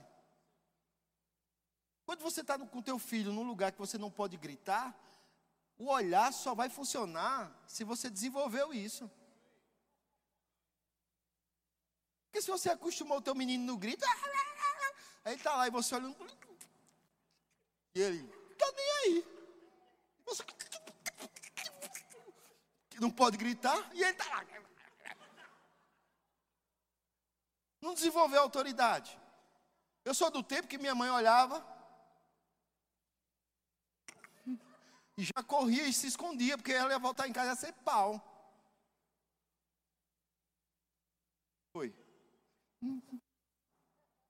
Ela, ela, ela desenvolveu autoridade sobre nós só no. Está lascado. Já caía a ficha de lascado dentro de você. Você, você já ia chorando, meu amigo. Você já saía chorando. Se você não desenvolve uma vida de oração e de intimidade, tem lugar que você não pode gritar. Não pode falar alto. E a gente estava lá naquele, naquela cabine sem poder falar alto. Por dentro dizendo, em nome de Jesus, não vai rejeitar. E aquele cara que era o responsável, eu acho, o máximo lá, o cabeça lá, ele veio, ele olhou para os nossos passaportes. E ele ia falar uma coisa para a mulher, ele travou. E ele ficou vermelho, e ele começou a ficar vermelho, vermelho, vermelho, vermelho, vermelho. E aí ele balançou a cabeça e foi embora. A moça olhou assim para mim, olhou para todo mundo e aí disse: olha, é o seguinte, a gente vai ter que ficar em observação. Passou a liga nos passaportes. Se o senhor quer levar? Disse, não, pode deixar aí. Ela, tá, me deu um papel, aí no papel tinha que ela tinha três meses para me dar uma resposta. Aí a gente saiu meio assim, a gente foi aprovado, eu fui aprovado. Não sabemos. Não sabemos. Aí meio que a gente quis se bagunçar, um acusar o outro, que Satanás é o rei da, da bagunça.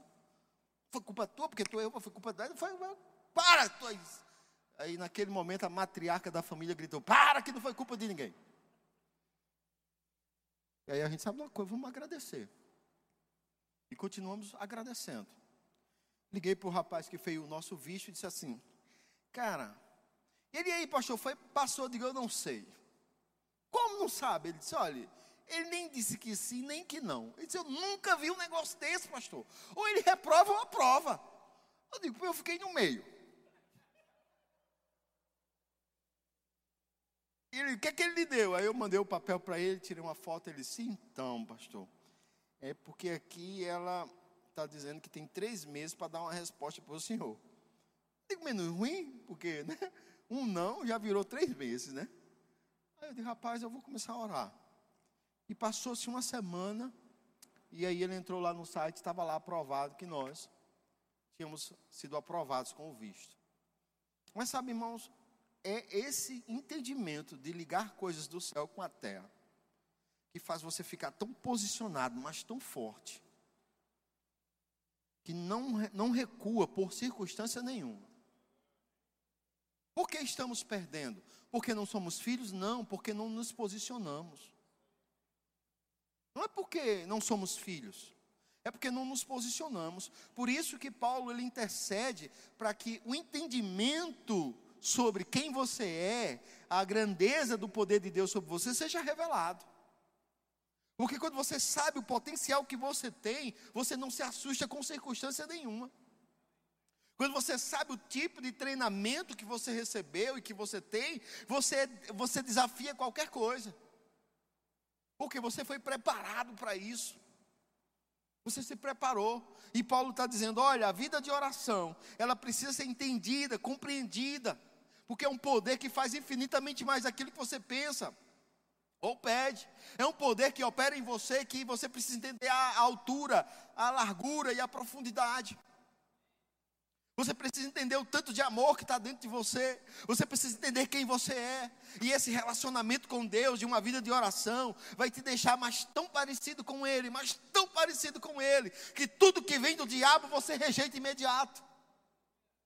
Porque, irmãos, quando você está muito parecido com Deus, por andar com Ele, você começa a imitar Ele. Ele falou para Abraão: disse, ande na minha presença, Abraão, e você vai ser perfeito. Um homem imperfeito que não tinha a aliança que nós temos. Hoje a presença veio habitar dentro de nós. E nós precisamos nutrir, desenvolver o relacionamento com essa presença. Para entendermos quem somos. E aí, quando o diabo trouxer condenação, trouxer acusações por coisas que ainda não melhoramos, a presença vai fazer com que aquelas coisas sejam extintas da nossa vida. Precisamos, irmãos, é, Hebreus diz que nós temos acesso à sala do trono, à presença de Deus, porque o véu foi rasgado. Então, como você é hoje, você está na presença. Mas a mente da gente está distante disso, porque não treinamos ela para isso. E precisamos treinar a nossa mente para ativar a presença. Treinamento.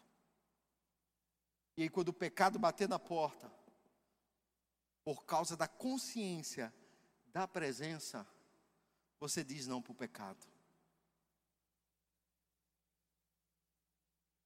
Sabe o que faz você deixar o pecado? Não é estar numa igreja, é a consciência da presença. Sabe o que faz você não pecar? Não é ser forte, é a consciência da presença, que é desenvolvida e nutrida por meio de oração diária. Não sei quanto tempo você está orando, mas eu sei que este ano você precisa orar mais. Eu não sei quanto tempo da tua vida é dedicado a, a, a você meditar na presença, estar consciente da presença. Eu sei que esse ano é um ano de fazer mais isso. É um ano onde você tem que separar um tempo. Pastor, que eu estou muito corrido, ah, que eu tenho meia hora é o suficiente. Se você não tinha nada, meia hora já é muita coisa. Pastor, eu só tenho dez minutos no meu dia. É o suficiente. Porque é dez minutos sincero na presença. Aí você começa a desenvolver. ou você acorda mais cedo, ou você vai dormir mais tarde. E eu estou falando daquele tempo, irmãos, não da oração coletiva que vamos desenvolver daqui a pouco. Estou falando daquele tempo só você e Deus, não é você com a sua esposa, não é você com seus filhos. Isso deve ser feito também. Você deve orar com seus filhos em casa, deve ensiná-los a orar, deve ter comunhão com eles, deve ter comunhão com a família. Mas eu estou falando só você e Deus, falando na sinceridade do seu coração. Pai, eu te amo, você é minha fonte. Para onde eu irei, Senhor? Só tu tem a palavra de vida eterna. Aonde eu irei? Se eu for o mais alto, a, a mais alto monte, você está lá. Se eu descer ao mais profundo abismo, você também está lá. Você me guarda. Você me sonda. Quero chamar o grupo de louvor. Você conhece o meu levantar e o meu deitar. Deus conhece cada parte do teu corpo. E sabe uma coisa que eu tenho visto? Aqueles que desenvolvem comunhão não ficam enfermos. Não me entenda mal. Não estou dizendo que pessoas que adoeceram é porque não tinham comunhão. Não é isso que eu estou dizendo. Eu só estou dizendo que quando você desenvolve uma comunhão plena com Deus, não tem espaço para enfermidade. Não tem espaço para miséria, para falta. Ela até bate na nossa porta, mas ela não consegue ficar.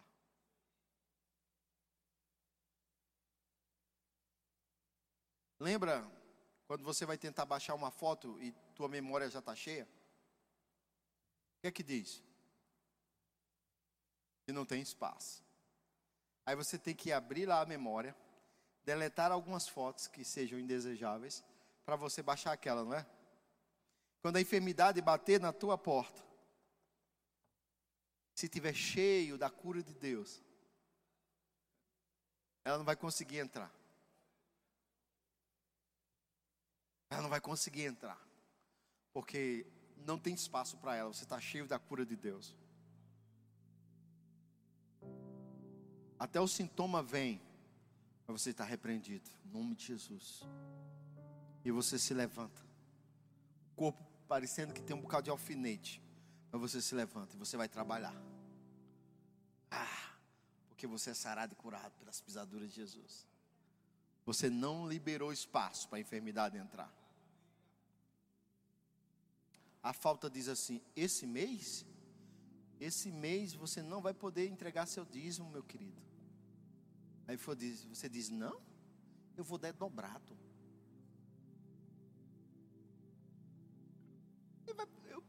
Fico sem pagar nada, sem comer nada, mas eu, vou dar dobrado. Só para você saber, Satanás, que quem determina não é você. Aí você manda uma oferta para missionário todo mês tal. O diabo disse: vai ter que parar. Aí você diz: não, vou mandar dobrado. Mandar dobrado. Por quê? Porque você não deixa espaço para aquela informação chegar em você. O diabo diz: Ah, eu vou destruir seu casamento. Você diz: Não, agora é que eu vou ser mais apaixonado. Oh, aleluia. Se a gente namorava uma vez por ano, vamos namorar duas. Não sei, cada casal tem um ritmo. Não vou entrar em detalhes que ainda não é culto da família. Pastor, namoro todo dia. Sabe quem é o pai da mentira, né?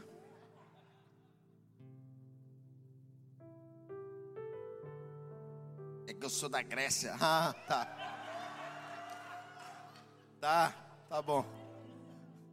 Vou acreditar em você.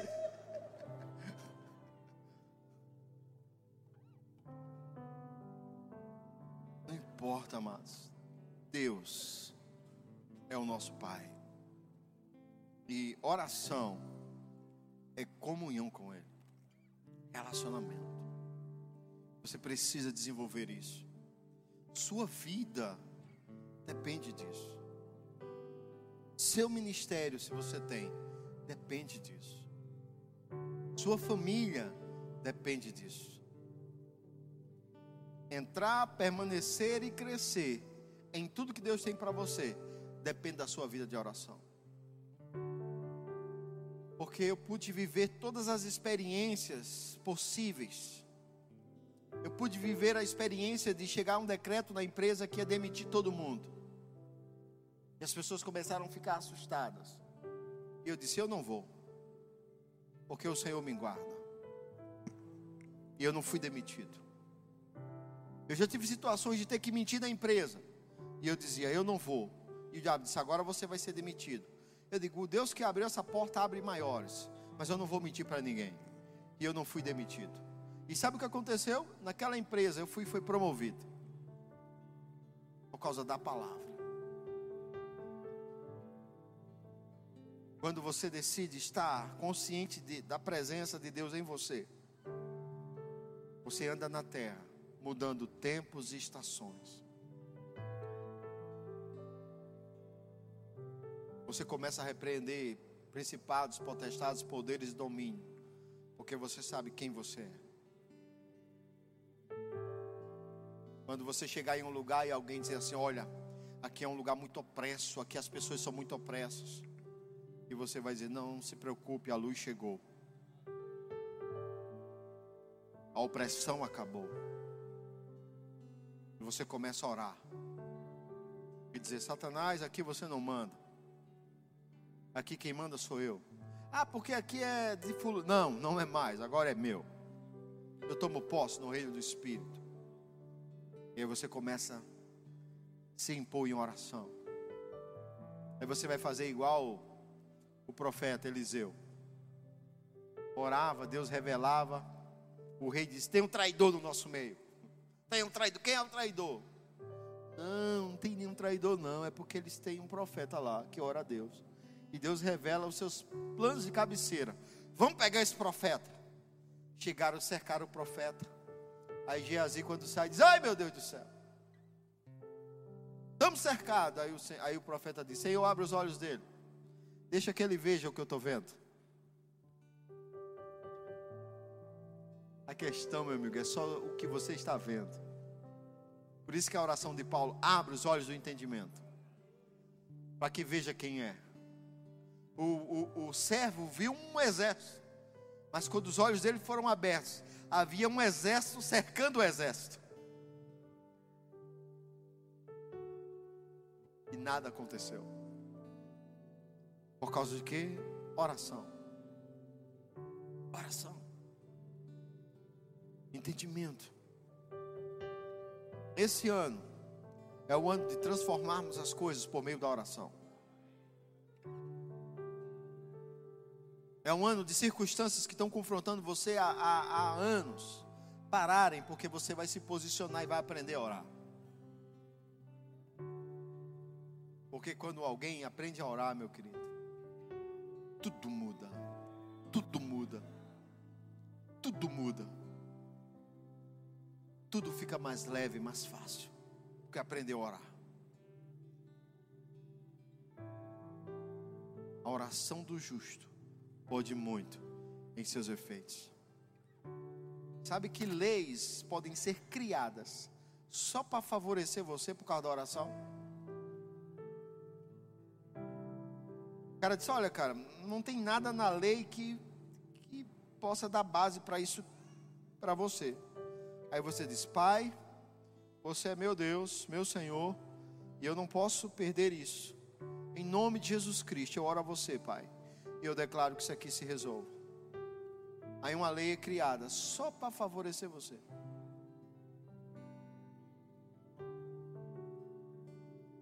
Aí você diz: Olha, eu oro para que chegue asfalto na minha rua.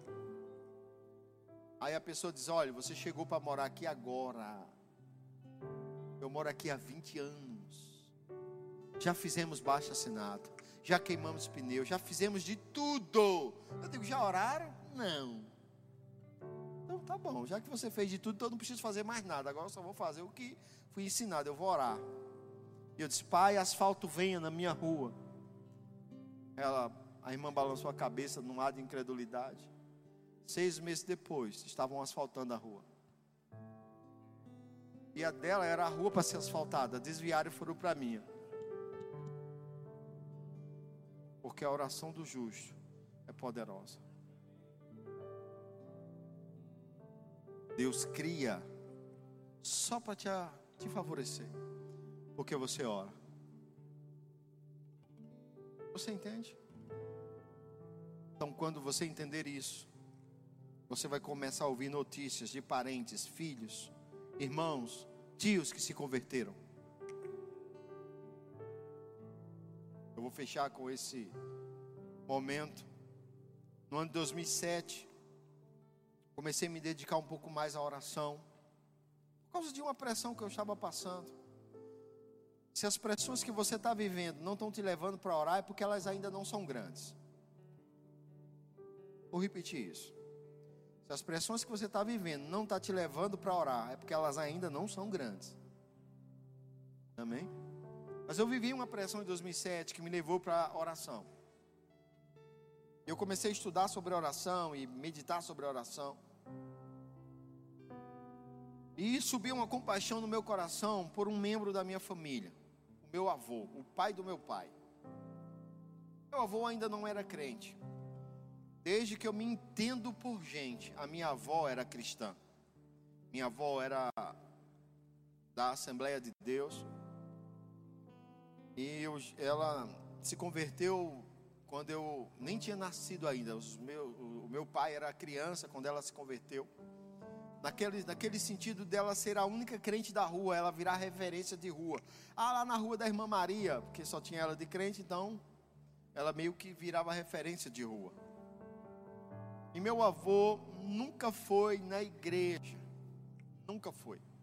Essa atitude dele automaticamente levou os filhos da minha avó a não quererem ir para a igreja também na juventude, na adolescência. Porque você, como pai, você vai arrastar seus filhos para a igreja. Com um exemplo, com a cinta, com alguma coisa. Você vai trazê-los para a igreja. Mas se você não vai, a mãe às vezes não tem força para trazer. E minha avó não tinha força para levar os meus tios para a igreja. Mas quando eu fui morar com a minha avó, porque meus pais se separaram, minha avó levava a gente para a igreja. A gente era criança, não tinha muita opção. Estávamos lá. E crescemos, cada um seguiu sua vida e eu nasci de novo. Em 2007 começou um ardor no meu coração para que o meu avô se convertesse. Eu comecei a orar por ele, interceder por ele, para que Deus chegasse ao coração dele. E naquele ano, ele e mais 14 pessoas da minha família se converteram.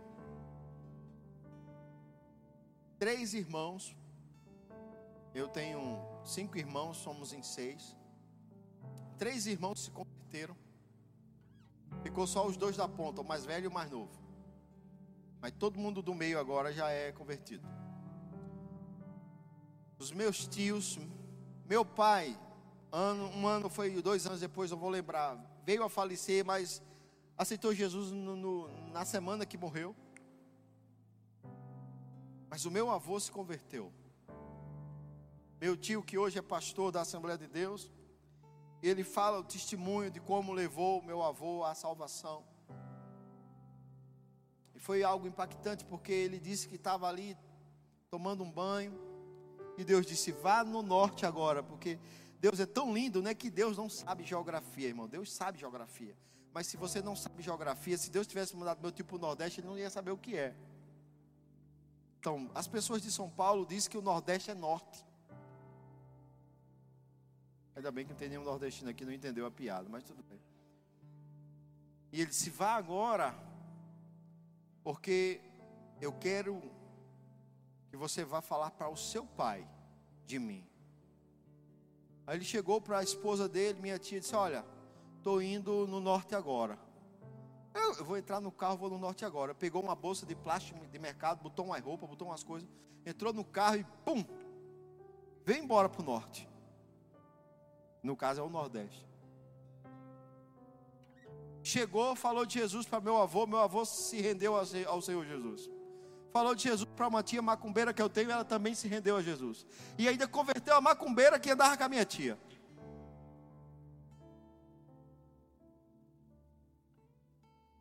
E naquele ano, meu avô, mais um punhado de tio, mais três irmãos se converteram. Porque eu estava orando. E depois meu avô desceu as águas, foi batizado nas águas. Meu avô ceiava. Um homem que eu nunca vi na igreja. Por causa de quê? De oração. Um dia eu chego na casa da minha tia. Falei com meu primo, cadê a tia? Ela está na igreja. Digo, tá na onde, menino? Na igreja. Digo, eu preciso ver isso. Eu subi, fui onde ela estava. E a denominação que ela faz parte, as mulheres são do lado, as senhoras do outro, as jovens do lado, tudo separado né? E era um culto de oração numa terça-feira. Uma terça-feira, três horas da tarde, a igreja lotada. Culto de oração. Aí eu, naquele dia eu estava de calça social, estava de sapato social, de camisa social. Aí eu cheguei e disse: A paz do Senhor Jesus Cristo. Aí a paz do Senhor Jesus Cristo. Já fui querendo entrar, porque se eu tivesse do jeito que eu estou aqui, não entraria, nem a paz do Senhor me dava. E aí eu entrei, sentei na ala dos homens e fiquei olhando a minha tia adorar o Senhor. Eu digo, só você, pai, pode fazer algo desse tipo. Só você, pai, pode fazer essas transformações. Outro ano fui para um lugar, foram dez dias de oração, meu irmão. Você sabe o que é você começar a orar 8 horas da manhã e só parar meia-noite? Foi eu nesse evento. Fui para um evento em outra nação. Era oração de 8 da manhã à meia-noite. Detalhe importante: o culto começava às 8 da manhã, acabava meia-noite. Culto, cura, milagres, mover, pá, pá. E aí chegava no hotel, ainda tinha aqueles mais espiritual que queria nos arrastar para a oração até amanhecer. E você está lá em oração. Quando eu retorno, recebo uma mensagem da minha, de uma tia minha que me criou, espírita. Mandou uma mensagem para mim. A paz do Senhor, meu filho. Eu digo, oxi, deixa eu ver quem é. Oxi, minha tia. Eu disse, Célia, Célia, olha quem está mandando a paz do Senhor para mim. Ela tem uma novidade para você. Aceitei a Jesus. Porque você decidiu orar. Se colocar na brecha da intercessão. Porque você sabe quem você é. Você ora para que os olhos do entendimento dos seus parentes sejam abertos. Eles não conseguem ver como você, mas você está vendo. Eles não conseguem interceder com você, mas você está intercedendo. E você está na brecha da intercessão. E Deus está procurando o intercessor para através dele agir. Milagres acontecendo. Então esse é o ano daqueles parentes duros de coração se renderem a Jesus não pela força da pregação. Olhe, vai todo mundo para o inferno. Eu tenho uma passagem de Deus para vocês esse ano. Jesus está voltando e a glória do Senhor vai levar a igreja. E quem não aceitar vai para o inferno. Não, eles sabem disso, você sabia disso. A única coisa que eles não sabem, que você está sabendo, é quem eles são. E a tua oração vai gerar neles entendimento. E eles vão ver que precisam da luz. E vão se render à luz. Porque as escamas que cobrem os olhos deles vão cair por meio das tuas orações. Ah, milagres. Milagres acontecendo. Você crê nisso? Então vamos orar nessa noite por nossos parentes, amigos. Se teu cônjuge ainda não é crente, vamos orar por ele, porque está contado. Se os teus pais ainda não são crentes, vamos orar, porque o Senhor vai alcançar a vida deles. Ah. Você crê nisso? Então se alegre, porque vai acontecer. Pai, em nome de Jesus, fica de pé se você pode.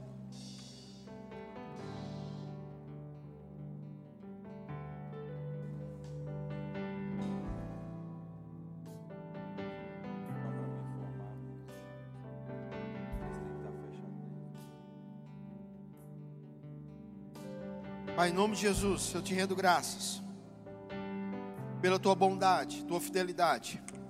Eu oro em nome de Jesus por todos aqueles da nossa parentela, amigos que ainda não te conhecem como Senhor e Salvador.